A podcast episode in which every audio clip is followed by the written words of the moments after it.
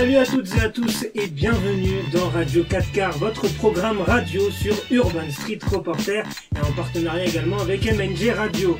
On est très heureux de vous retrouver en studio, ça faisait très longtemps qu'on avait plus fait euh, ce genre d'émission euh, euh, en, en local. On était plutôt en visio hein, ces, ces derniers temps, notamment pendant le confinement. Donc on est très heureux de vous retrouver ce soir. Et le concept, mais il a toujours pas changé, les amis. C'est une émission divisée en quatre parties trois sujets d'actualité. Alors pour ceux qui sont sur le live euh, depuis le début, Ibrahim euh, vous les a énoncés. Euh, et puis le dernier quart sera dédié à notre invité. Et c'est l'occasion pour moi euh, de vous présenter notre invité ce soir, Anan Chairi, qui euh, bah, revient trois ans après être venu ici, ici même. C'était pendant l'œil du SR, c'était à l'époque de l'œil du SR. Ça, ça fait longtemps.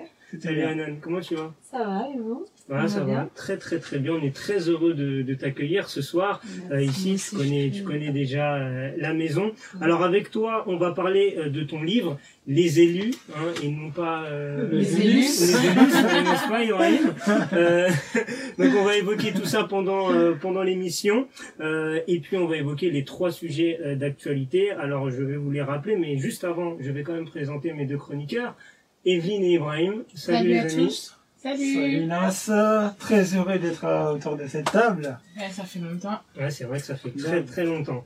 Au programme donc retour sur la mort du professeur d'histoire géo Samuel Paty à Conflans-Sainte-Honorine.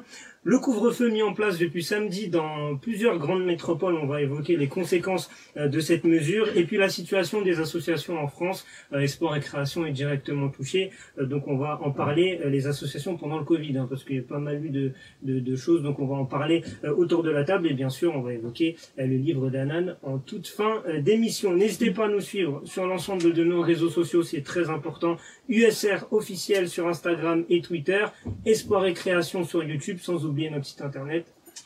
Euh, Urban Street Reporter, Je connais même pas le site Mais internet. tu, tu me prends au dépourvu comme ça, tu vois. Normalement, ça doit venir direct. Tu vois, site internet, tac, tu vois. Excuse-moi. Voilà, On pas la carte. Ah bah oui. Il pas concentré, Ibrahim, il est pas concentré.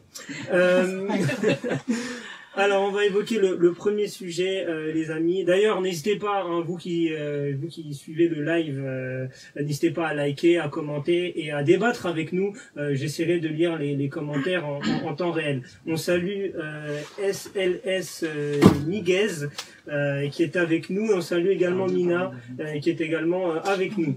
Le premier sujet, c'est Samuel Paty. C'est le sujet d'actualité numéro un euh, en ce moment. Euh, petit rappel des faits. Donc la semaine dernière, vendredi en fin d'après-midi, Samuel Paty, professeur d'histoire géo de 47 ans, a été sauvagement assassiné à la sortie euh, de son établissement par un terroriste. Le mobile du crime avoir montré en cours des caricatures du prophète de l'islam, un assassinat qui a ému toute la France et qui pose de nombreuses questions sur les conséquences. Alors les amis, déjà, votre ressenti sur ce qui s'est passé à Conflans-Sainte-Honorine, Ibrahim Bah, c'est un acte euh, qui est d'une barbarie sans nom, j'ai envie de dire. Et euh, faire ça au nom d'une euh, religion, c'est comment dire, c'est condamner de nombreuses autres personnes qui n'ont peut-être rien à voir avec ça, quoi. Et bien évidemment, on pense à, la famille de, Samuel Paty, à ses collègues, à ses élèves, qui, qui sont certainement très très touchés par, par cet événement. Et euh, après cet assassinat, euh, depuis cet assassinat, j'ai envie de dire, le gouvernement a, a pris un certain nombre de, de mesures. On peut ne pas être d'accord avec. Mm. Et euh, moi personnellement, il y a des mesures que je trouve qui ne sont pas adaptées. Je pense que quand il y a un événement comme ça qui se passe, il y a un temps pour le deuil. C'est-à-dire, Mm. faut respecter le temps du deuil, etc., etc., la famille, etc. Et puis après, euh, entrer dans les jeux politiques, etc. Et je pense que là, euh, avec ce gouvernement, ils ont vraiment tout mélangé. C'est-à-dire que là, on a décidé tout de suite d'attaquer la communauté musulmane. On va pas se mentir. Euh, en, en s'attaquant à des mosquées, à des associations, ou même à des personnes qui n'ont rien à voir. Hein. J'ai même lu que il y a des personnes qui ont reçu la visite de la police, etc. Alors que le ministre dit qu'ils n'ont rien à voir, ils ont, ils n'ont aucun lien. Et comment on peut expliquer ça quand on vit dans un état de droit en fait Mm. Donc je pense que c'est important de ne pas mélanger les choses, de vraiment traiter le problème à la racine. Et c'est pas en, en, en, en s'attaquant à des gens qui n'ont rien à voir qu'on va régler ce genre de problème. Anan Pareil, je, je rejoins complètement Ibrahim. C'est vrai que bon, c'est un acte barbare. Et euh, c'est vrai que moi, enfin, je suis musulmane pratiquante et euh, je reconnais absolument pas ma religion dedans. Et c'est ça qui est, euh, enfin voilà, il faut respecter euh, bien sûr le deuil de de la famille, etc. Mais euh, il y a une sorte de prise de tournure, de tournure politique où, enfin, ces personnes-là n'attendent même pas, à vrai dire, le deuil. Ils respectent même pas le deuil de de de, de ces de, ces familles-là. Et après chaque, après, enfin, c'est toujours la même chose. Après chaque acte terroriste, les musulmans sont pointés du doigt, on leur demande d'endosser une sorte de responsabilité collective, euh, on leur demande de se désolidariser, mais on n'a pas été solidaire avant. Enfin voilà, c'est des choses euh, qui sont sans cesse répétitives et effectivement, ben plus on avance, plus, euh, c'est compliqué. Il y a quelques minutes, j'étais sur Twitter, je voyais qu'entêté c'était euh, halal. J'ai dit bon, qu'est-ce qui va se passer? Enfin, il faut toujours qu'il y ait un mot euh, dans le champ lexical de l'islam. Entêté, c'est pénible, mais bon, on a pris l'habitude. Et euh, c'est vrai que je me suis aperçu qu'apparemment Gérard Darmanin disait qu'il était choqué que hmm. il y avait un rayon, euh, que de rentrer dans un supermarché devant un, rayon, communautaire, voilà. Bon, enfin, c'est l'offre et la demande. Après, bon, je vois pas ce rayon-là dans tous euh, les supermarchés non hmm. plus arrêter de. Et puis très clairement, c'est quoi le rapport avec euh, le terrorisme, avec le terrorisme en fait ça, Le fait d'aller manger quelque chose euh, un de rite, voilà. Est-ce que du coup ça ça nous rend violent Je je sais pas. Si moi j'aimerais bien que Monsieur le ministre euh, nous explique ça en fait. Non, c'est, enfin voilà, c'est exactement le même procédé que la viande cachère, c'est-à-dire que c'est des viandes qui ont été vidées de leur sang pour que, enfin, voilà, parce qu'on n'a pas le droit de manger une viande qui a été abattue autrement et c'est tout. Mais malheureusement, euh, non bah, encore une fois, ouais, pointer du doigt, toujours la même rengaine, toujours le même discours et c'est répétitif et lassant, vraiment lassant et, et, agressif surtout en ce moment, vraiment ça, ouais. ça pris un peu. Et Evelyne, euh, ton, ton ressenti par rapport à ça? Euh, Moi, bah, je rejoins, je rejoins, je rejoins tous les deux. Euh, c'est vrai que euh, n'étant pas de, de confession musulmane, mais en ayant un regard extérieur, on voit qu'il y a quand même un acharnement sur la communauté musulmane et et que, comme a dit Anan, à chaque fois c'est c'est redondant, c'est répétitif. Et ça va être euh, dès qu'il y a quelque chose qui va être fait, ça va être associé au terrorisme, enfin ça va être terroriste et associé à la communauté musulmane, alors que bah ça n'a rien à voir. Ensuite, euh, je pense que là le gouvernement il est dans une telle crise que ils vont trouver à chaque fois et chercher la petite bête pour euh, soit viser les musulmans, soit euh, euh, se dédouaner de quelque chose et pour ne pas assumer leurs responsabilités. Et euh, oui, après, euh, comme il a dit, Ibrahim, il n'y a eu aucune période de deuil. En fait, ça a été cette histoire, elle a été médiatisée. Euh...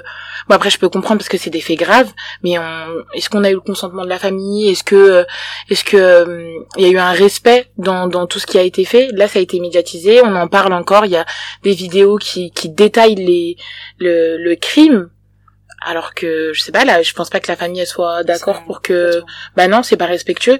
Et je pense pas que la, la, la femme ou la mère elle a envie qu'on dise voilà votre fils a été tué de telle et telle manière.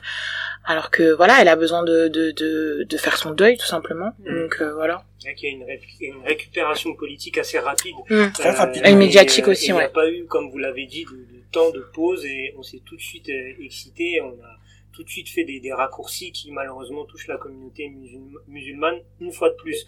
Euh, Est-ce que cette stigmatisation, euh, vous pensez que c'est un, un, reflet qui touche vraiment la société ou c'est un fantasme médiatique et que sur le terrain les gens au final euh, bah, ils sont ils arrivent à faire la part des choses? C'est quoi votre ressenti par rapport à ça? C'est une bonne question. Hein Allez rechercher ta question.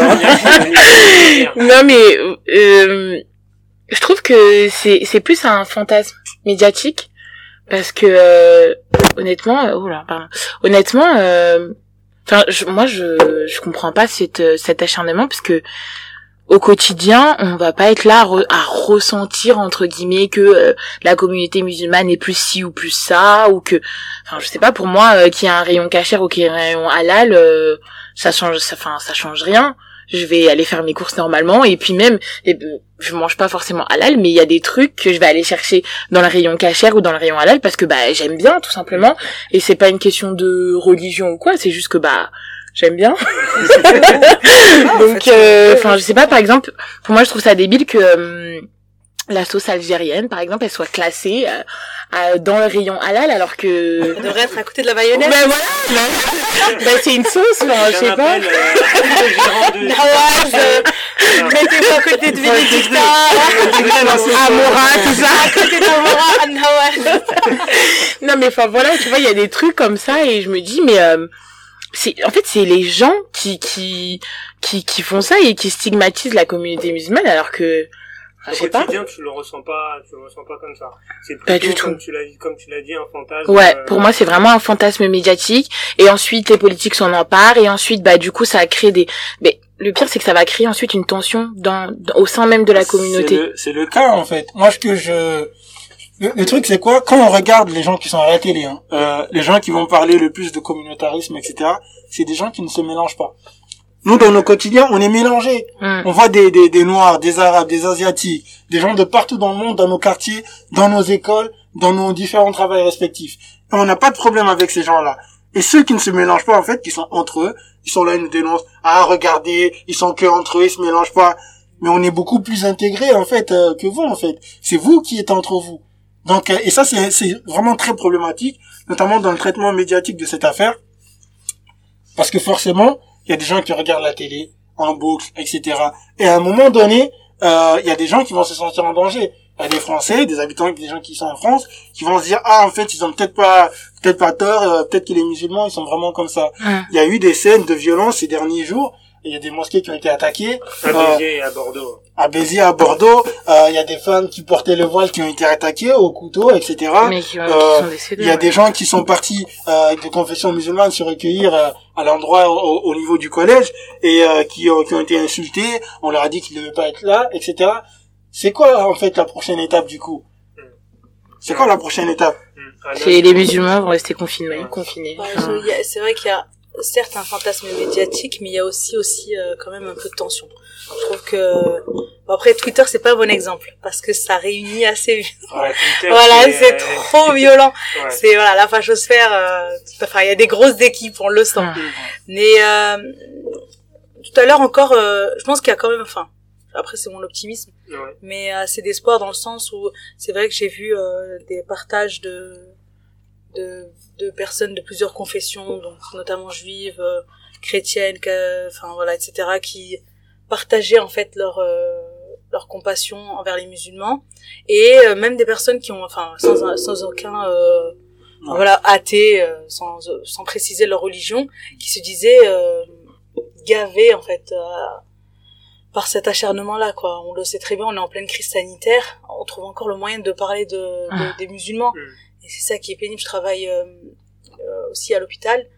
Et c'est vrai que avec mes collègues des fois on en parle. Et dans le milieu hospitalier donc à la PHP du moins ben les ils sont fatigués. Les je vois le, le personnel soignant sont vraiment euh, agacés on va dire. Ils sont Ouais. vraiment agacés. Ils se disent c'est bon est-ce que vous allez parler d'autre chose ou pas? Il y a un ras-le-bol. voilà, il y a un aussi, ras-le-bol, euh, il y a un ras-le-bol. Et euh, voilà, ça, ça avait déjà entendu, euh, j'ai déjà entendu de mes, certains de mes collègues dire, euh, bah, ils vont encore non, ils vont encore parler d'islam quand on va leur demander de rajouter des lits, des choses comme Mm. ça. Ouais, Donc clairement. voilà, les gens sont pas stupides. hum. Et euh, certes, en fait, c'est juste qu'ils ils prennent beaucoup de voix et beaucoup de place. Mm. C'est ça euh, le problème du, de- des médias, c'est que enfin, c'est eux qui décident à qui donner la parole. Exactement. On le voit, les c'est une argumentaire qu'on a sur les plateaux, faut dire Ouais. ce qui est. Il y a des, Parce qu'il y a des cas, voilà, il y a des phénomènes, on se dit, mais comment, c'est pas possible de laisser euh, Mm. ces personnes-là prendre la parole? Ben, c'est comme ça, Hum. c'est les médias. Et, et du coup, est-ce que euh, vous pensez, avec tout ce qu'on a dit, que le vivre ensemble, qui est quelque chose quand même euh, d'idéologique, surtout en France, avec les différentes cultures qui bercent notre pays, est-ce que il est mis en danger avec ce genre d'événements tragiques, malgré le fait que vous m'avez dit que voilà, il y a des, des gens et vous-même, euh, vous sentez peut-être pas qu'il y a une grosse tension, mais est-ce qu'à terme, ça peut mettre euh, à, mal ce vivre ensemble? Ouais, je pense que ouais, je voulais dire un truc. Je sais pas. Je, j'aimerais dire non. j'aimerais dire que tout le monde va se réveiller un jour en disant euh, j'en ai marre. Mm. Mais euh, est-ce que c'est pas stratégique pour que l'extrême droite passe euh, au pouvoir lors des prochaines élections Euh, Ça en a tout l'air, du moins on en prend le chemin. Donc, euh, Mm. je, ouais. Moi, je pense que en fait, euh, ça arrange beaucoup euh, les politiques que dans la société, les gens soient divisés en Mm, fait. Et les gens euh, jouent sur des petites fissures comme ça. Là, dès qu'il y a une petite brèche, bah, ils essayent de l'utiliser pour monter les populations euh, les, les unes contre les autres en fait. Mais je pense que les Français commencent à être de de moins en moins dupes. On l'a vu euh, l'année dernière avec tout ce qui s'est passé. Il y a eu les gilets jaunes, il y a eu plein de trucs qui sont passés où les Français ont compris en fait que euh, on avait tous les mêmes problématiques en fait. Euh, ce qui intéresse le français, en se réveillant le matin, c'est pas de se dire euh, ah il y a combien de musulmans en France, c'est se dire euh, est-ce que je vais être bien payé, est-ce que je suis payé parce que je suis moins payé parce que je suis une femme, est-ce que euh, je vis dans de bonnes conditions, Mm. est-ce que j'habite dans un quartier où voilà où j'ai des services, j'ai des transports, j'ai des commerces, j'ai ceci, j'ai cela? C'est ce qui inquiète en fait les gens. C'est pas de se dire euh, il y a beaucoup de musulmans. Et quand on regarde en fait, ce qui pose problème, c'est que les musulmans dans l'espace médiatique, on occupe, euh, allez, aujourd'hui, peut-être euh, 80-90% de l'espace médiatique. Mais on représente combien de pourcents de la population On représente même, on est loin des 10%. Et donc les personnes qui sont loin, on va dire, des endroits où il y a beaucoup de mixité, du coup, quand ils regardent euh, les informations, bah, ils ont l'impression que Qu'on est On- oppressant. Mm. on est oppressant, Mm, qu'on est mm. beaucoup. Mais dans les faits, on ne représente quasiment rien. Mm. Mais on occupe tout l'espace médiatique. Et ça, c'est pas normal, en fait. Mais je pense que, clairement, il y a des Français qui commencent à comprendre. Comme là, Anan elle le disait tout à l'heure, dans son travail, des gens qui sont pas musulmans, euh, ils relèvent ces, ces, choses-là. Evelyne, qui est autour de la table, elle le relève aussi. À un moment donné, les gens ne sont pas dupes. On va commencer à se rendre compte que euh, les, les politiques et les médias, ils se jouent simplement de nous, en fait. Et qu'on a beaucoup plus à gagner, à bien vivre ensemble, qu'à se monter les uns contre les autres. Mm. Très beau message, bravo Ibrahim. Ibrahim président. Je vote, je vote. Voilà. Je suis pas français. Donc, faut- peut-être que je fasse attention à ce que je dis. Tu vas recevoir un mystérieux courrier là. Ah. C'est clair. liberté d'expression, vous avez dit. Hein. Ouais, voilà, voilà, liberté d'expression. Attention, non, géométrie variable. on Géométrie variable. Malheureusement, malheureusement. Euh, pour terminer sur ce sujet, les amis, un mot sur le métier de prof, euh, parce qu'on en a parlé pendant le, le Confinement. confinement, euh, en disant qu'ils étaient assez isolés, euh, qu'ils manquaient de, de soutien. Euh, alors avec le décès de ce prof, euh, c'est aussi une problématique qui, qui revient euh, à la surface. Aujourd'hui, est-ce que les profs sont assez soutenus? Est-ce qu'ils sont euh, assez bien accompagnés euh, euh, face euh, à un public, euh, des fois, voilà, face à des élèves euh, qui peuvent euh, leur poser euh, problème ou non? Mais voilà, est-ce que les profs globalement euh, sont assez respectés dans ce pays? C'est quoi votre avis là-dessus? Euh, non, je pense qu'il n'y a pas assez de profs. Non. euh, non, non. Déjà, il y a pas assez de profs, Ouais. déjà. Ouais. Et ensuite de ça, euh, moi je vois, euh, enfin après j'ai pas, voilà, je suis pas super vieille, mais par rapport à moi, ma génération quand j'étais au collège, au lycée, et la génération de mes petits frères qui ont 15-16 ans, ça n'a rien à voir. Comment ils se permettent de manquer de respect euh, aux, prof, aux, bah, aux profs, comment ils se permettent euh, les, les, des fois les tenues vestimentaires. Nous, je sais que par exemple, euh, moi quand j'étais au collège, euh, il y avait des espèces de baskets talons là, les dunks. On n'avait Mm. pas le droit de porter ça. hein. Mm. Alors que de base c'est une basket et on n'avait pas le droit parce que bah c'était trop euh. Enfin, on était trop jeunes pour porter ce genre de choses. Et puis même, je suis éducatrice spécialisée. Quand je me, quand je me rends au collège pour, pour mes jeunes et que je vois, il a été insolent, il a craché dans les couloirs, il avait sa casquette en cours, je me dis, mais ça va aller de pire en pire, en fait. Et quand est-ce qu'ils vont s'arrêter et qui va les arrêter, comment on va les arrêter? Alors que, je sais pas, quand on va à l'école, ils sont là à l'école pour euh, un but bien précis. Et ensuite, euh, bah, les profs ne sont malheureusement, enfin pour ma, enfin ce que je pense, c'est qu'ils sont pas formés. Ils sont pas formés aux nouvelles générations entre guillemets. Ils sont pas formés aux nouvelles technologies. Et du coup, ça fait qu'il y a un fossé qui se crée entre la nouvelle génération qui arrive en force avec euh, toutes les nouvelles technologies et tout ça, et les profs qui sont bah, un peu reculés et qui qui se trouvent démunis face à des fois des gens qui sont juste en souffrance en fait Mm. des jeunes qui sont en souffrance et qui savent pas comment l'exprimer et comme les profs ils ont pas la méthode ou hum, les formations adéquates bah ça fait que ça clash et que bah voilà ça crée un fossé et malheureusement bah il y a des violences il y a voilà Anan, je t'ai vu réagir à la question aussi. euh, Ben, enfin, non, c'est par rapport à leur charge de travail. Hmm. C'est vrai que par rapport à ma génération, on n'était pas autant en classe.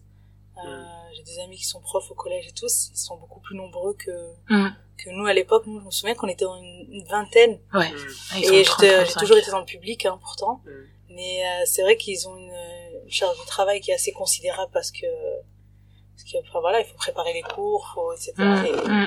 il y a toujours un élément perturbateur euh, voilà faut réussir à synchroniser toute la classe et faire évoluer toute la classe donc euh, non je pense que aussi il manque euh, cruellement d'aide euh, que ce soit au niveau des formations ou que ce soit au niveau du, du personnel tout simplement Ouais, c'est vrai ouais. que c'est- c'est c'est vrai, c'est deux choses importantes formation parce qu'effectivement, euh, j'ai l'impression que les profs ne sont pas formés à certaines situations en classe. C'est-à-dire que dans, dans leur cursus euh, scolaire entre guillemets, on leur on leur dit pas voilà comment gérer une classe difficile, euh, comment faire face à un élève euh, peut-être un peu perturbateur qui a des soucis, qui n'arrive pas à l'exprimer et ils sont un peu démunis face à ça. Et bon, c'est ton sentiment. Bah clairement. En fait, moi, c'est quelque chose que je voyais un peu de, de, loin, que ce soit que j'ai vu pendant mon, parcours scolaire, mais encore plus depuis que je travaille dans un collège, parce que je suis assistant pédagogique, et je me rends compte encore plus qu'avant des difficultés qu'il y a dans, dans nos écoles en général. Et ce que disait Evelyne euh, tout à l'heure, je suis totalement d'accord avec elle. Les profs ne sont pas, j'ai l'impression que la plupart des profs ne sont pas formés pour enseigner Ouais. euh, pour encadrer tout ce qui est pédagogie. C'est-à-dire que voilà, ils sont, euh, ils ont une matière à enseigner, ils apprennent leur matière, ils maîtrisent peut-être leur sujet, mais quand ils arrivent en termes de pédagogie, comment transmettre, dans quelles conditions, euh, comment s'y prendre euh, avec euh, tel profil d'élève, avec tel profil d'élève, ça, il y a des profs qui ne l'ont pas. Et quand tu arrives en première année comme ça, tu es dans un collège, euh, dans une zone où c'est un peu difficile, où il y a beaucoup de profs absents, où il y a beaucoup d'élèves par classe, bah très vite tu peux te laisser euh, dépasser par ces, par les événements en fait. Et donc aujourd'hui, moi je pense que dans la formation des profs, il y a beaucoup de choses à faire. Aller au-delà de l'enseignement, mais vraiment travailler Mm. sur le sur la pédagogie, Mm. sur les moyens. Il y a des profs, moi dans mon collège depuis la rentrée, il y a des profs, il y a des matières où on n'a pas de prof. Mm. En art plastique, il n'y a pas de prof. On a ça se passe comment du coup bah du coup euh, les élèves euh, ont des heures de permanence. Euh, S'il y a des élèves, moi en tant qu'assistant pédagogique, il y a des élèves que je prends parfois, etc. Mais ça c'est des choses qui sont problématiques en fait et qui euh, les profs euh, ils sont euh, euh, de- au front en fait mm. de de de de, de l'éducation. Ils sont en première ligne. Donc c'est important d'investir sur eux. Et pas au lieu de parler des musulmans, on pourrait investir Mm. euh, par exemple sur les moyens dans l'éducation euh, nationale. Mm. les Voilà. outils ouais les outils à utiliser puisque moi je sais enfin moi je le vois avec mon métier même si je suis pas prof je me rends compte que je peux pas faire le travail d'un prof quand on nos jeunes ils viennent ouais j'ai des devoirs à faire ah ok on va les faire mais euh... attends ça j'ai oublié. Donc euh, mais mais à contrario je pense qu'on se complète dans le sens où euh, bah voilà eux c'est vraiment euh, ils ont le travail à l'école scolaire mais nous on, on l'a enfin on peut leur apporter cette ce côté éducatif là avec lequel on on, on est tous les jours en fait. Mm. donc euh, ouais ils devraient avoir beaucoup beaucoup plus de formation et même sur la gestion de crise Ouais. sur la gestion de crise je pense que c'est ça doit être la première formation qui enfin le premier cours qu'ils doivent avoir C'est clair. comment gérer une Comment crise gérer Un moyen c'est matériel, et- Ouais, Mm. c'est ça exactement. Il Mm. lui manque beaucoup de choses. Euh, alors il y a Inde qu'on salue euh, qui commente le live PTDR Ibrahim président de la Guinée. Il y a des élections. Il y a les élections en Guinée, euh, ça fait trois jours, on attend les résultats, on n'a Ouais. toujours rien. Ah ouais, il y a pas de. Ah, c'est Ah, compliqué, tout le monde dit qu'il a gagné. Qu'est-ce Ah, que bon, c'est c'est compliqué. Euh, 30 élèves dans une classe, c'est trop, on est, on est d'accord. Et puis, euh, elle dit, pour ma part, j'étais une élève, pas un élève, hein, une, une élève perturbatrice, car je n'aimais pas ce que je faisais. Voilà. Ouais, Il y a beaucoup de de- d'élèves comme oui ça bah, on a tout ça ouais moi Ouais. aussi j'étais un peu comme ça dans les matières que Pour ces élèves-là, il faut des choses... du euh, mal ouais. Oui, après ça dépendait ouais. du prof c'est vrai que par C'est exemple, ça. j'ai jamais aimé les maths par exemple Mm. il y a eu des cours de maths où j'étais pas très euh, attentive, on va dire Voilà. parce que peut-être qu'il y a encore ma famille qui me regarde parce que jamais qui s'en rappelle et euh, et euh, mais après j'ai déjà eu affaire à des profs euh, très euh, pédagogues. Et qui m'ont fait aimer les maths euh, Ça joue, ça aussi. hein, ouais. Il y a une année, je me souviens, prof, euh, ouais. où euh, je crois que c'était avant le bac Ouais, et il m'a fait redécouvrir euh, les maths ouais. et franchement ouais Mm. c'était bien il avait ce petit euh, Mm. Mais oui C'est ça important, et- Ouais. Et, c'est vrai qu'aussi le, le profil, pour conclure, après on va passer à un autre sujet, le, le profil psychologique aussi des, des profs, il n'y a pas assez de, de suivi à ce niveau-là aussi, j'ai l'impression. C'est beaucoup de théorique, et tu as des profs euh, voilà, qui se retrouvent dans des situations, euh, bah, comme vous l'avez dit, qui ne peuvent pas gérer, et c'est assez compliqué. Euh, pour être complet sur le sujet, euh, Samuel Paty, un hommage national est prévu ce soir hein, en présence euh, du président de la République, Emmanuel Macron. On va passer au deuxième sujet, les amis. Le couvre-feu, ça aussi, ça fait l'actualité depuis samedi minuit. Euh, dans plusieurs grandes métropoles de France, Paris, Grenoble, Lille, Lyon, Aix-Marseille, Saint-Étienne, Rouen, Montpellier et Toulouse, couvre-feu à partir de 21h, enfin de 21h à 6h euh, du matin. Euh, c'est une réforme pour 4 semaines minimum. Moi, je pense que ça ira peut-être euh, un peu un peu plus loin. Mm. Et euh, certains parlent même euh, d'un couvre-feu à, à, à 19 19h. Donc euh, voilà, c'est c'est la situation actuelle en France, c'est assez compliqué. Euh, Est-ce que euh, c'est une stratégie qui était inéluctable vu euh, la crise sanitaire et la potentielle deuxième vague qu'on est en train de, de vivre euh, Anna, toi qui es dans le milieu Je sais, le corona euh, se réveille à 21h. Là, il va prendre euh, un peu plus d'énergie, euh, il va se lever à 19h peut-être. Donc, euh, non, c'est franchement, j'ai trouvé ça, euh, alors, pas ridicule, euh, mais quand même, euh, enfin, je pense inutile. Mm. Parce que euh, j'ai vu certains tweets, encore une fois, euh, qui disaient que ben, la plupart euh, des échanges se faisaient à l'école et au travail. Euh, quand on voit les transports bondés, euh, j'ai vu des photos de la ligne 13 récemment. Euh, pas plus tard a 20 minutes, hein, j'étais dans le RERD. je crois. Voilà, donc euh, aucune dis- distanciation sociale, euh, etc. Mais n'empêche, ne sortez pas ce soir. Euh, je pense qu'il y a peut-être un peu moins de danger dans les transports. Enfin, dans un restaurant, euh, enfin des restaurateurs, il y en a qui respectent, euh, qui ont très bien Mm. respecté leur, leur Ils ont même mis des, euh, voilà, des ils ont, euh, les tables, elles étaient bien séparées. Mm. Ça m'est arrivé après le confinement. euh, de, de, enfin voilà, dans des, dans des restaurants, et effectivement, c'était bien euh, respecté. Mm. Et je trouve que c'est pénalisant pour euh, pour cette catégorie-là euh, Le de métier. service, voilà, de métier. Mais euh, bah, encore une fois, non, il y a Mm. moins de danger. euh, Ouais. il y a plus de danger. Enfin voilà, c'est ridicule, vraiment, oui. Mm. On frôle le ridicule. Ouais. Tout ça pour, pour, pas atteindre euh, l'économie, mais non. euh, Il y Il a vaut mieux laisser les gens travailler. qui sont, euh, qui, comme tu l'as dit, touchés, les hein. restaurateurs, Ah qui oui, sont directement touchés et qui sont en train de vivre des, des moments très difficiles. Evelyne, Ibrahim, sur ce couvre-feu, votre ressenti? Moi, j'ai pas, je suis comme Alain, hein, je pense que c'est pas quelque chose, une mesure qui n'est pas très efficace à mon goût, en fait. Mm. Dans ce cas, euh, vaut mieux nous confiner. Franchement, tu, tu nous mets en confinement, c'est plus efficace. Mm. Personne ne va nulle part, au moins là, on est sûr. Mm. Mais 21 heures, déjà que c'est sûr, euh, que tout le monde ne va pas respecter. C'est sûr qu'il y a déjà qui, des gens qui ne respectent pas. Mais en plus de ça, ça, c'est des, des, des, des, des situations, euh, qui, dans nos quartiers, à nous, peut pousser euh, à des violences euh, policières. Ça va servir de justificatif à certains policiers qui vont euh, Mm. qui vont aller euh, voilà quoi user de leur de leur de, abuser de leur force euh, auprès de certains jeunes quoi.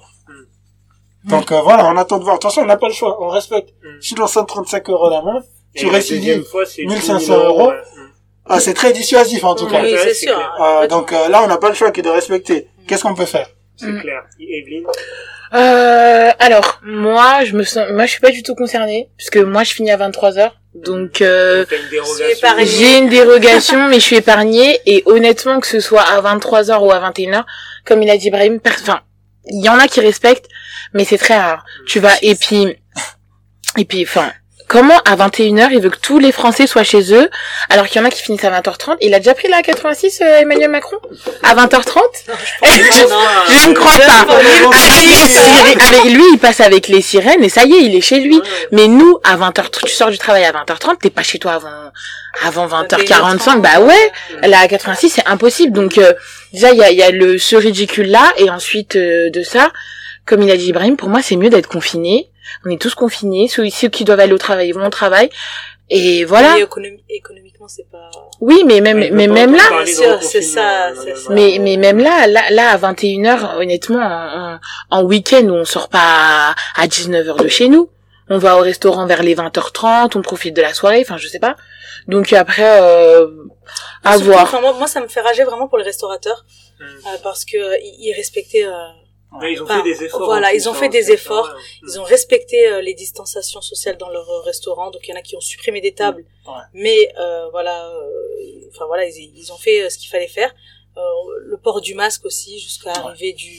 Ça m'est arrivé d'aller dans- un resto où, euh, voilà, avant l'arrivée du plat, ils nous demandaient de garder le masque Mm. quand Ouais. même. Vrai. Tant qu'il n'y avait pas puis de boisson, qu'il y avait rien sur la le, table. dès qu'on se déplace aussi, ça. tu Mm. mets ton masque. Donc euh, et voilà, ils étaient rigoureux et je trouve ça vraiment dommage et injuste pour eux parce que Mm. Voilà, il y a pas que déjà en crise quoi. Voilà, c'est Ça ça. arrange pas les choses. Mais, mais c'est vrai que ça pose la question de, de l'utilité de cette mesure parce que effectivement les mouvements de foule entre guillemets entre 21h et 6h du, mat- du matin, enfin, Il se pas, passe pas grand chose. Alors oui, il y a des soirées, d'accord, mais ça va pas empêcher les gens peut-être de faire des, soir- des, des soirées chez eux. Bah, c'est ça qui va Euh, se passer. Hein. ouais, chaque policier ne va pas toquer à la porte de chaque Français pour voir si Bah euh, ouais. tout le monde respecte. Enfin oui, c'est vrai que je suis assez d'accord avec vous. J'étais assez, euh, c'est vrai que. Oui, je pense que tout le monde a été surpris. Ouais, euh, par- exactement. Et là, en plus, on parle de Cette 19h maintenant pour le, le couvre-feu. Non mais c'est impossible. Franchement là, qu'il y pense même pas euh, Macron. non, et- non mais franchement 19h honnêtement c'est impossible. C'est Ouais. impossible. Ouais, effectivement. Euh, Est-ce que cet épisode de, de Covid et tout ce qu'on vit euh, actuellement, euh, c'est-à-dire là, le, on va dire, le reconfinement déguisé, est-ce que ça va changer nos habitudes euh, à vie, j'ai envie de dire? Est-ce que ça va marquer un tournant dans notre société euh, par rapport au, au rapport qu'on a même à l'humain euh, enfin, Moi, je, moi, je l'espère. Ça commence déjà. J'espère d'un point de vue hygiène. hein. Ouais, J'espère que les gens vont prendre l'habitude de, enfin, garder l'habitude du moins de se laver régulièrement les mains, etc. Mhm. Et après, est-ce que euh, on va abandonner la bise Je pense pas. Ah, Ça, c'est trop compliqué. Oh, c'est trop. français. On aime trop ça. et on touche pas à la bise. Non, pas, pas tous les patrimoines, hein, euh, oriental aussi, dans les vrai, communautés, on a le droit à la bise. Vrai. Mais euh, Il y a des choses qui vont rester, hein, moi, je pense. Ouais. Déjà, Moi, le masque, que- déjà, c'est quelque chose qui commence à vraiment à s'ancrer dans les C'est fou, excuse-moi de te couper, mais moi personnellement, je sais pas vous, hein, mais avant cet épisode de Covid, quand je voyais quelqu'un avec un masque, c'était anxiogène. anxiogène Mm. Je me suis dit, Ouais. ouais, la personne, elle est malade, elle est, Mm. il y a quelque chose qui va pas. Ouais. Et c'est vrai qu'aujourd'hui, bah, Je comprends. C'est le contraire. Il a pas peur, hein. Non c'est vrai. Et puis même les masques maintenant, euh, ça, on peut les accorder avec nos habits, avec nos sacs, avec nos chaussures. Donc euh, ça devient Ah un accessoire ah, de mode euh, sur l'occasion. bah oui. Ah oui. pour faire pour ouvrir leur commerce et tout. clair. Et euh, après, euh, moi je pense que dans le rapport à l'humain, on, va être euh, déjà, on fera, j'espère, plus attention euh, les uns aux autres. Et surtout à, à nos à nos à nos aînés parce que euh, avant c'est vrai que enfin je sais pas c'est il y en a qui ont pris l'habitude dès qu'ils rentrent chez eux ils se lavent les mains mais des fois non tu vas rentrer tu vas voir ta mère etc alors que bah tu peux lui transmettre comme ça. Et c'est vrai que maintenant avec le covid bah on va d'abord aller se laver les mains etc se se changer etc et après aller voir nos parents nos frères et sœurs etc pour se protéger et nous protéger et, euh, et puis même, on s'est rendu compte que même pendant le confinement, il y avait une espèce de solidarité qui s'est créée, euh, du moins en tout cas dans les dans les cités, euh, d'aller voir euh, les voisins, les voisines, est-ce que tu as à manger, etc. Donc espérons que les gens ils gardent cette, ce, ce fil conducteur. Après, on n'est jamais sûr de rien. hein. Euh, De toute façon, on évolue tous les jours, donc euh, ça se trouve ce soir, non mercredi prochain, il va encore parler et il va nous dire bon bah restez chez vous. Ah, le masque, j'espère qu'il va durer. Moi. Ouais. Parce qu'en en Asie, euh, les pharmacies, oui, les pharmacies ont pour habitude euh, automatiquement, donc euh, dès, de- dès, dès lors qu'ils vous donnent vos médicaments, Mm.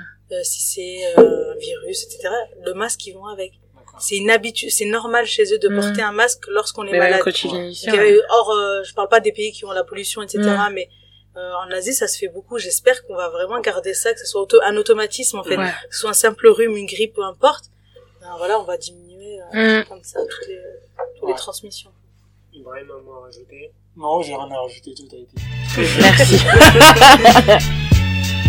On va passer au troisième sujet. Euh, N'hésitez pas hein, à ceux qui nous suivent, hein, commenter, liker, partager la vidéo, c'est très très très important euh, pour être plus visible, bien évidemment. Euh, troisième sujet, c'est les associations. On est directement concernés. hein. Nous sommes euh, au sein d'une association, Espoir et Création pour pas la citer, Euh, et on connaît l'importance des associations dans les quartiers populaires, vecteurs de soutien notamment pour les jeunes face aux inégalités auxquelles ils font face. Et aujourd'hui, avec la crise du Covid, bah, ces structures associatives sont de plus en plus sollicitées, euh, avec notamment la distribution de, de denrées alimentaires, mais pas que. Euh, et du coup, euh, ma question c'était, euh, voilà, est-ce que euh, on doit beaucoup plus soutenir les associations Et est-ce que déjà vous pensez que les associations sont assez soutenues Ibrahim, je commence par toi parce que voilà, t'es t'es un cadre d'espoir et création. Hein, donc euh, déjà ton, ton témoignage par rapport à ce que vous vivez depuis la, la crise avec Espoir et Création, je sais que vous accueillez, enfin on accueille, je fais partie de l'association, on accueille pas mal de jeunes, donc euh, voilà, est-ce que tu peux nous en dire un peu plus? Bah, en fait, depuis le depuis le confinement, hein, euh, de toute façon, euh, au-delà des associations, il y a beaucoup de secteurs qui ont été touchés par euh, cette crise euh, sanitaire. Et les associations, le fait qu'ils soient dans un dans un milieu vraiment très dans un secteur très social, on va dire, ça a un impact qui est euh, pas plus important, mais qui est très important quand même par rapport au rapport à l'humain, par rapport à l'accompagnement des jeunes, des personnes dans le besoin pour certaines associations.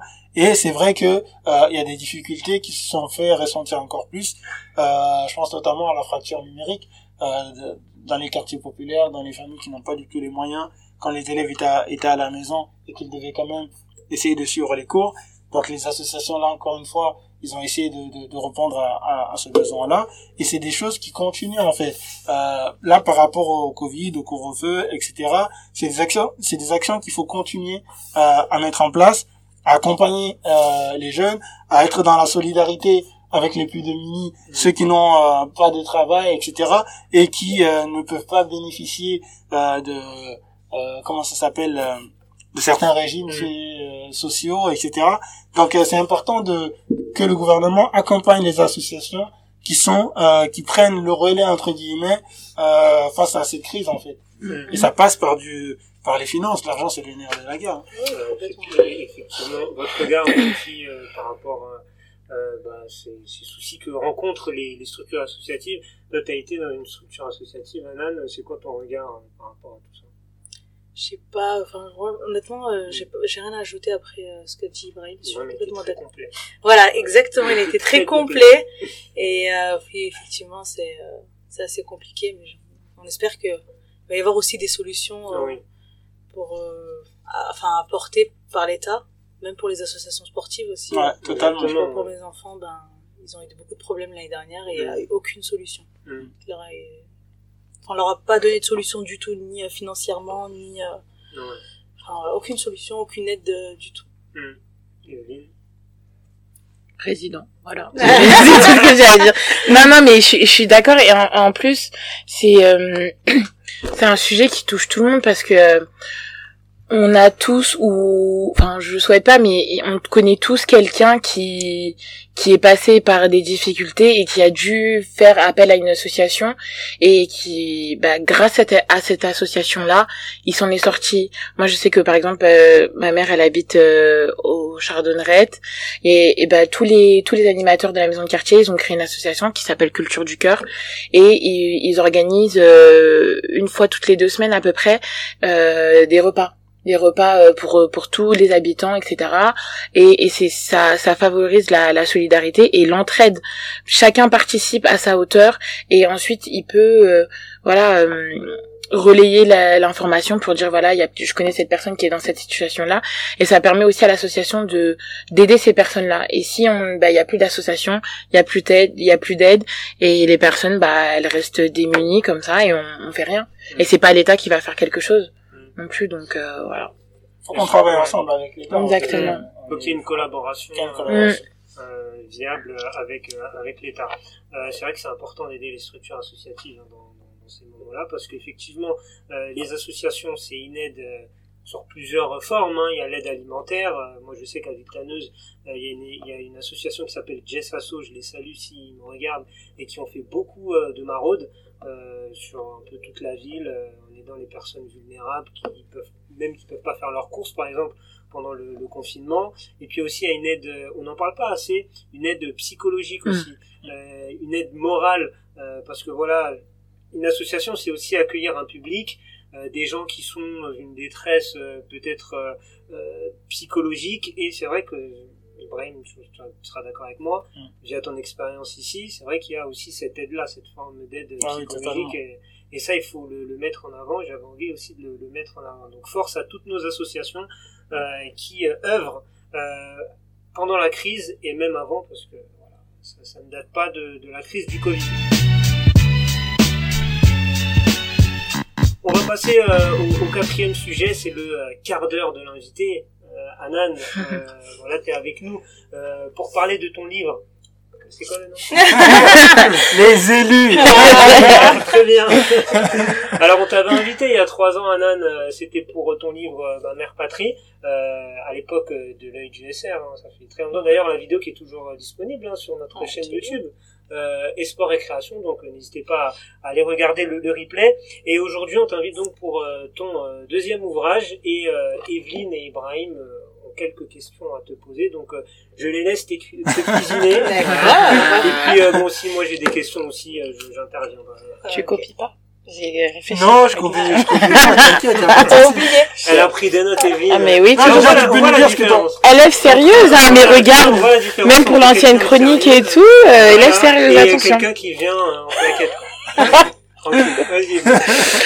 Alors, euh, déjà, Anan, j'aimerais que tu nous parles un peu de toi, euh, de ton parcours euh, vague, enfin, vaguement euh, ton parcours euh, et, et ce qui t'a emmené à, à la littérature, du coup, enfin, à l'écriture. Euh, alors l'écriture, euh, ça m'est venu euh, bien avant. C'était à l'époque du lycée. Ok. Euh, à l'époque du lycée, je voulais, euh, j'aimais bien écrire, mais euh, vraiment toute seule. C'est-à-dire, je ne partageais pas mes petites histoires, euh, etc. Euh, même enfant, je dirais, parce que si ma soeur me regarde, elle confirmera. J'avais un magnéto.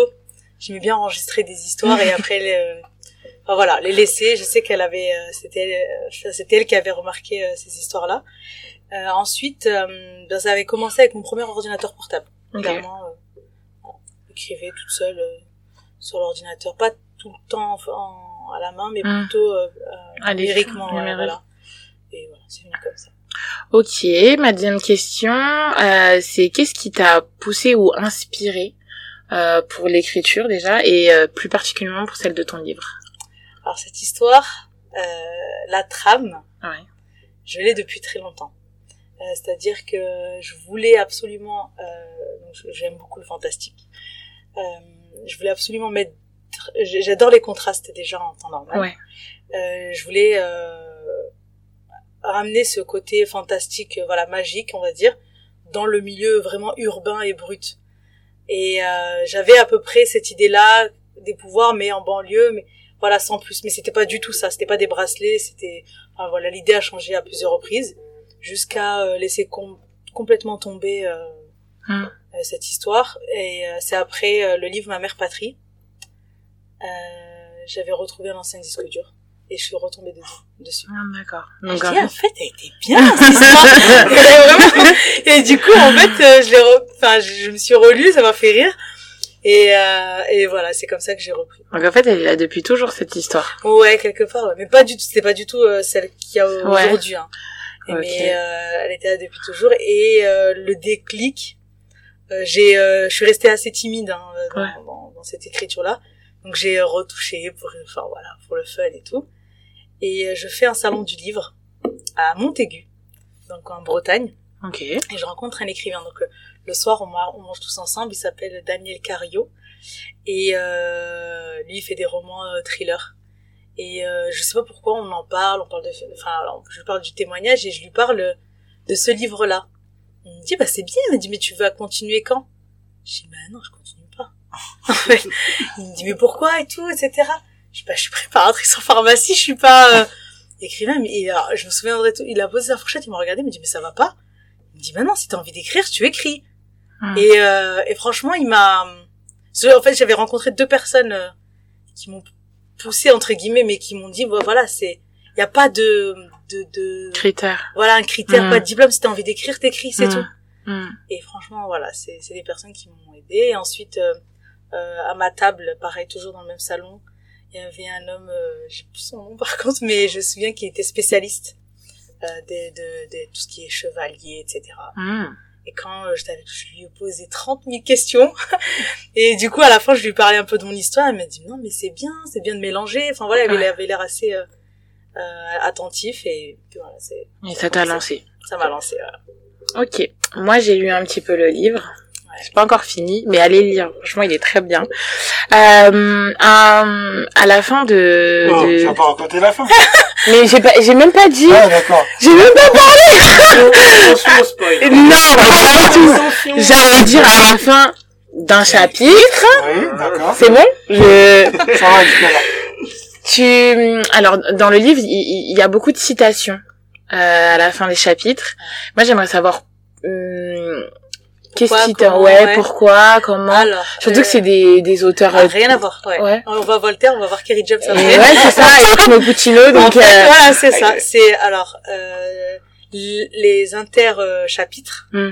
c'est vraiment propre à moi-même. D'accord. C'est-à-dire que hum, c'est un message un peu quelque part de, de l'auteur. Ça, c'est des choses que j'aime. d'accord. Euh, soit ça peut être aussi, surtout là dans la deuxième partie, euh, par exemple des, ci- des citations ou des paroles de, de musique qui vont être en rapport Avec le, le chapitre suivant ou le chapitre d'avant, euh, peu importe. d'accord. Mais euh, en général, c'est mes idées, enfin des choses que j'aime bien. C'est ton inspiration. Voilà, du- mon inspiration.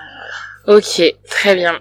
Euh, pourquoi, euh, bon après t'en as un petit peu parlé, mais pourquoi t'as t'as t'as découpé ton livre en, en plusieurs parties? Euh, alors clairement, je voulais euh, viser euh, les ados. Ouais. C'est, euh, j'étais pas partie euh, sur euh, le, le- le- la tranche adulte, etc. J'étais vraiment dans le 12-25 ans. Et euh, je me suis dit, euh, enfin voilà, on le voit dans une série télé. on- Pourquoi on est tous accros aux séries? C'est très rapide. Ouais. Voilà, c'est un épisode, on le regarde. et La semaine d'après, il y a l'autre épisode, on le regarde. Mm, On mm. est assidu. Et je me suis dit, euh, pour être assidu, il faut peut-être que je coupe un peu. euh, Mm, parce qu'un gros livre, on va pas, enfin pas, pas tout le monde du moins, va le finir assez rapidement. C'est pour ça que j'ai voulu transformer un peu euh, ce livre-là en série, Mm, comme une série télévisée. ça. Donc c'est pour ça qu'il y a à peu près 6, grand max 7, 8 chapitres dans les autres parties. Et ça va être des petits Ouais, épisodes court. euh, comme ça, voilà. D'accord. C'est pour ça que ça s'appelle Euh, épisode 1, épisode 2. Il n'y a pas de titre. euh, Ouais. Voilà, ce sera 1, 2, 3 et, et vice versa. Euh, Il y a mon oncle qui regarde. Coucou tonton.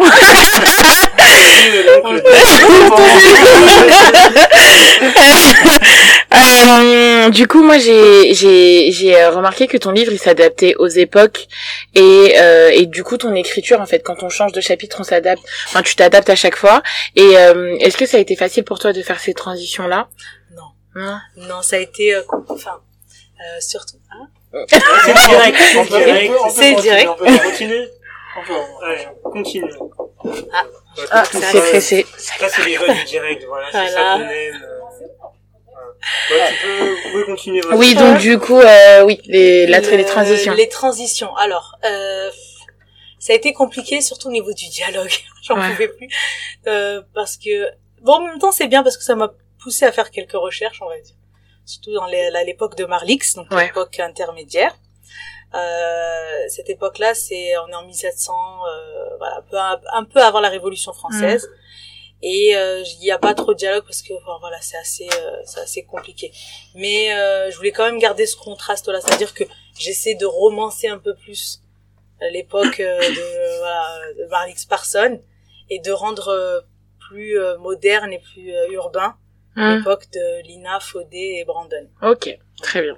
Bon bah pour ma part, euh, je vous invite à aller lire ce livre euh, qui est en téléchargement gratuit. Donc euh, gratuit en vous n'avez aucune excuse pour ne pas aller le lire.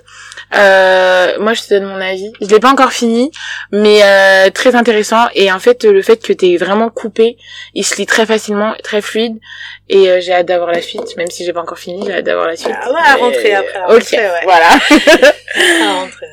Euh, moi, j'ai pas été aussi assidu que. Elle l'a très bien souligné. Non, j'ai commencé à lire le livre, euh, mais je l'ai pas encore terminé.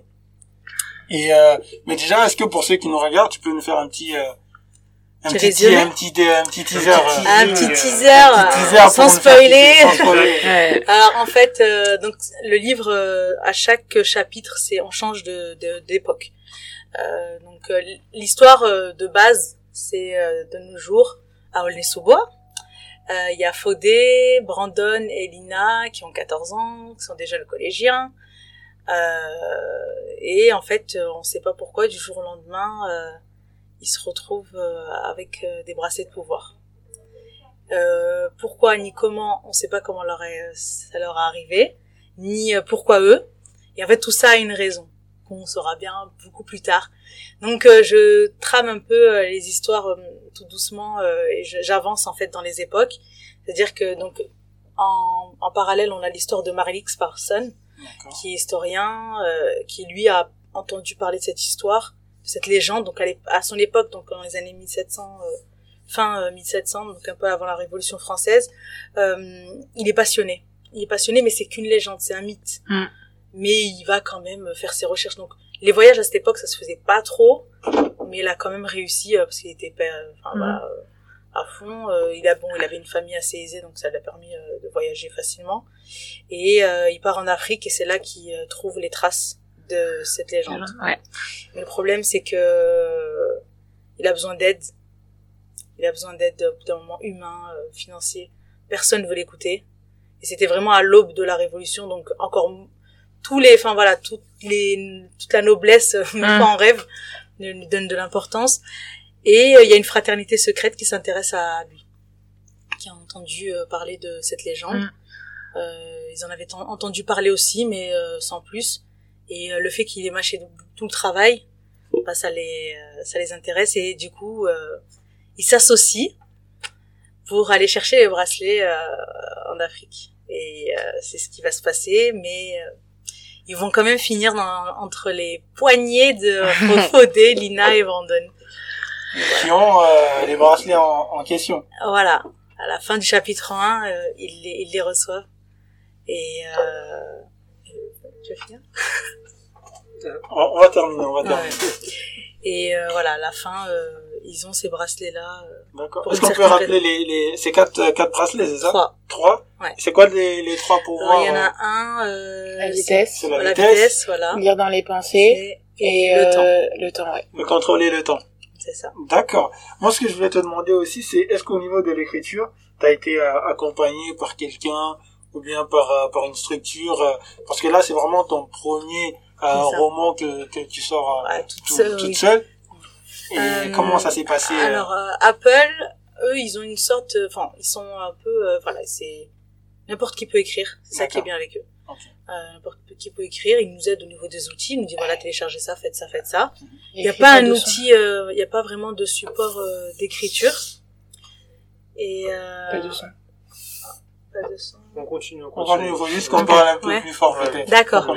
Il n'y a pas de, euh, il n'y a pas de support euh, d'écriture. Ouais. Mais, euh, mais ce qui est bien, c'est que voilà, ils vont vous aider dans tout ce qui est logistique, etc. D'accord. Euh, après, l'aide que j'ai pu avoir, c'est Charles qui nous regarde, je le vois. Ah, a envoyé un Charles. commentaire. Pas- ah, c'est lui qui a dit oui, pas, pas de le son. son. Bah, ce Charles-là, J'espère que tu nous entends. j'espère que tu nous entends. Euh, j'ai rencontré après euh, le livre de ma mère patrie, donc sur les réseaux sociaux. Euh, on s'est jamais vu hein, d'ailleurs, mais euh, voilà, on a beaucoup échangé, etc. Euh, euh, il enfin, à l'époque où je parlais de mon association, il m'avait aidé, on s'était échangé.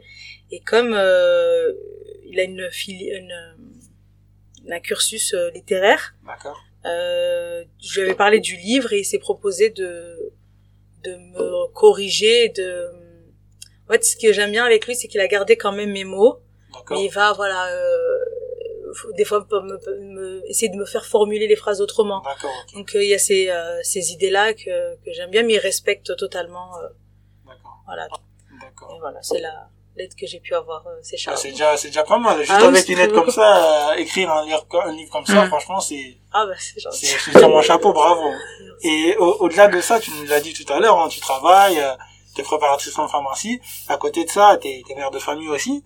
Et comment on fait pour, euh, pour gérer, ouais. comment on trouve le temps de, d'écrire, Euh. comment on s'organise?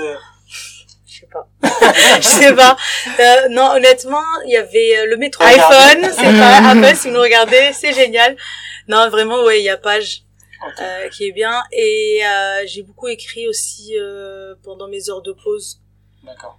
euh, parce que euh, mangeais très vite donc du coup ça m'est déjà arrivé de hum, de quand j'avais une idée etc bon de l'enregistrer Ouais. Enfin, j'en ai un peu partout clairement j'en ai un peu partout et après généralement le, le soir au calme les jours d'école euh, je me prends une demi-heure quelque chose comme ça et je rassemble ça euh, sur sur iOtter D'accord. Et du coup, si j'ai bien compris, il y a déjà la suite qui arrive. Ouais, là, il y a la deuxième partie qui est quasiment finie. Ok. Euh, quand Charles l'aurait cor- l'aura corrigé, et, euh, il va, il va m'entendre. il va dire, oh, c'est bon, je m'y mets. Non, il m'a dit, il s'y met lundi, donc, euh, j'attends lundi. Et la deuxième partie est terminée, D'accord. euh, voire pr- pratiquement la troisième. Ok. Et, euh, d'ailleurs, la troisième, c'est ma préférée. C'est là où je m'éclate. Ouais, vraiment. faudra le lire. Parce qu'il y a un choc des cultures, je vous raconte pas. C'est euh, c'est génial. Ok. C'est génial. Donc, euh, en gros, euh, je vais faire une bande-annonce sans spoiler. Donc, il, le, le, le chap- enfin, l'épisode 1 se finit euh, sur un terrain vague. Il se réveille avec des bracelets d'argent et pas d'or. D'accord. Il y a une raison, mais bon, ça, on le saura à la fin. Euh, ils auront qu'une euh, petite partie des pouvoirs, pas la totalité. D'accord. Mais ça va pas les empêcher de, euh, de se faire remarquer. La fraternité, ce soir-là, le savait qu'il allait avoir cette élection. D'accord. Et de l'autre côté, dans leur château, ils attendaient. Ils attendaient, mais ils attendaient, il n'y a rien eu. Et en fait, euh, ben, cette fraternité, elle a grandi, quoi. Elle a grandi et, il- enfin, ils, ils retrouvent très facilement les traces euh, de ces jeunes. Faudra lire. Voilà. Et il y a une certaine stratégie euh, pour s'occuper d'eux, mais pas, euh, c'est pas les tuer, enfin les arrêter, etc. Il y aura une stratégie particulière euh, qui, euh, voilà. Mais il y, a une il y a un choc des cultures que, que j'adore, franchement. Euh. En tout cas, on va essayer de suivre ça. Hein. Euh, Ouais. Dans tous les cas, on va retrouver Yes. le lien qu'on va mettre. on va euh, le mettre euh, dans les commentaires. exactement. Donc pour ceux qui veulent lire, euh, livre, c'est ceux qui veulent lire Le j'ai livre. du mal. Qui veulent lire le livre d'Anan, bah voilà, on le mettra, on mettra le lien. Euh, voilà, donc n'hésitez pas hein, à aller lire euh, ça. Nous, on va, on va suivre aussi euh, assidûment euh, les épisodes euh, et les aventures de Brandon, Fodé et Lina. Donc, euh, donc voilà. En tout cas, moi, euh, j'avais un petit truc à dire par rapport au livre. Moi, j'ai bien aimé le côté symbolique des personnages parce que c'est vrai qu'on n'a pas l'habitude de lier euh, le milieu urbain au milieu fantastique. Et Ouais, je trouve que ça. c'est une vrai, vraie originalité. Mm. Et vraiment, j'avais envie de le souligner parce que euh, c'est rare quand on parle de, de choses fantastiques, on pense pas à Brandon, Fodé et Lina, quoi. C'est C'est- sûr. Voilà, donc euh, Ouais, je trouve vraiment que ça, c'est un petit plus dans, dans ce livre. Et, euh, C'est- ouais, je voulais vraiment sélectionner. En fait, ben, j'en parle un peu dans le 1, ils ont tous, euh, ils viennent tous d'une ethnie. Mhm. Euh, le Fodé vient des Souniké. Euh, le Lila, elle est berbère euh, du Maroc, donc euh, la même tribu que moi. Ça s'appelle El Tarata. Voilà, c'est- Voilà, et voilà, j'ai placé Petit. plein de trucs. Alors là, il y a, c'est pas que des clins d'œil, il y a des appels de phare dedans. bien, hein. Ah ouais, Franchement, ouais. Euh, et euh, Brandon, c'est un gitan espagnol. Ouais. Et euh, il y a une raison aussi, euh, à cause ou grâce à leur ethnie aussi. Pour lesquelles ils ont été élus aussi. Donc, ouais, lien, C'est en fait c'est un euh, facteur. Ça, ouais. ça, voilà, on apprendra que, enfin, vous l'avez appris maintenant, ça y est, que c'est un facteur euh, Mm. pour euh, l'élection. quoi. Bah écoutez, euh, n'hésitez pas à donner beaucoup de force à Anan euh, avec son livre euh, et ses différents épisodes. D'ailleurs, ma dernière question, est-ce que dès que euh, ce, ce- ce livre sera complètement terminé, est-ce que tu as des ambitions euh, Est-ce que tu as envie d'écrire d'autres livres, toujours dans le fantastique Je sais pas. Pour le moment, lui, je pense qu'il va être très très long. Euh, Parce que j'ai déjà la fin, Mhm. mais elle est beaucoup trop lointaine. Et si je garde ces- ce même rythme-là d'épisode, je pense que ouais, euh, fa- va falloir attendre. J'aurai, encore euh, du chemin à parcourir. Mais Pour le moment, là, je suis, j'en profite en fait. À chaque épisode, j'en profite et j'ai- j'aime ce que je fais. C'est pas, c'est pas facile non plus euh, parce Mhm. que des fois c'est fatigant, Ouais. mais euh, j'aime ce que je fais. Bon après, en attendant, on verra. hein, pourquoi pas Yes, une transformation. exact. En tout cas, on te souhaite le meilleur, Anan. D'ailleurs, il y a Inde qui te félicite pour ton parcours. Gros Euh, bisous, Inde. on la, on la salue. Euh, t'es très actif sur Twitter. Ah ouais, Je vois que t'es actif sur Twitter. Oui, très- ça m'arrive. euh, t'es très actif sur Twitter, donc c'est par le biais, il y a, sur les réseaux sociaux, t'as Twitter, est-ce que t'as d'autres réseaux sociaux sur lesquels on peut te suivre euh, euh, sur Instagram, Ouais, Euh, Facebook, je suis un peu moins active, mais ouais. plus Instagram et Twitter. Mais Twitter, c'est plus euh, pour l'actualité, mhm. mais euh, le livre, etc., c'est plus Instagram. Finalement, euh, on mettra tout en commentaire. Voilà, pour ceux qui veulent suivre l'actualité euh, d'Anan. C'est déjà la fin de cette émission. Euh, merci Evelyne, merci Merci. Brian, merci Anan Merci. d'avoir Merci accepté l'invitation. Euh, tu reviens quand tu veux. hein. Tu connais, Avec euh, plaisir. tu connais la maison, donc euh, t'es la bienvenue. Euh, N'hésitez pas à nous suivre sur l'ensemble de nos réseaux sociaux, c'est important. USR officiel euh, sur Twitter, sur Instagram, Espoir et Création sur YouTube, les sites internet. Urban Street Reporter sur un Voilà. voilà, c'est c'est c'est important. Euh, le euh, bien sûr le replay euh, de l'émission euh, disponible sur notre page Facebook et le podcast euh, qui arrive très vite euh, sur notre site internet. Et puis quant à nous, on se retrouve très bientôt pour un nouvel épisode de l'œil du SR. Je vous souhaite une excellente soirée. Salut à tous. Salut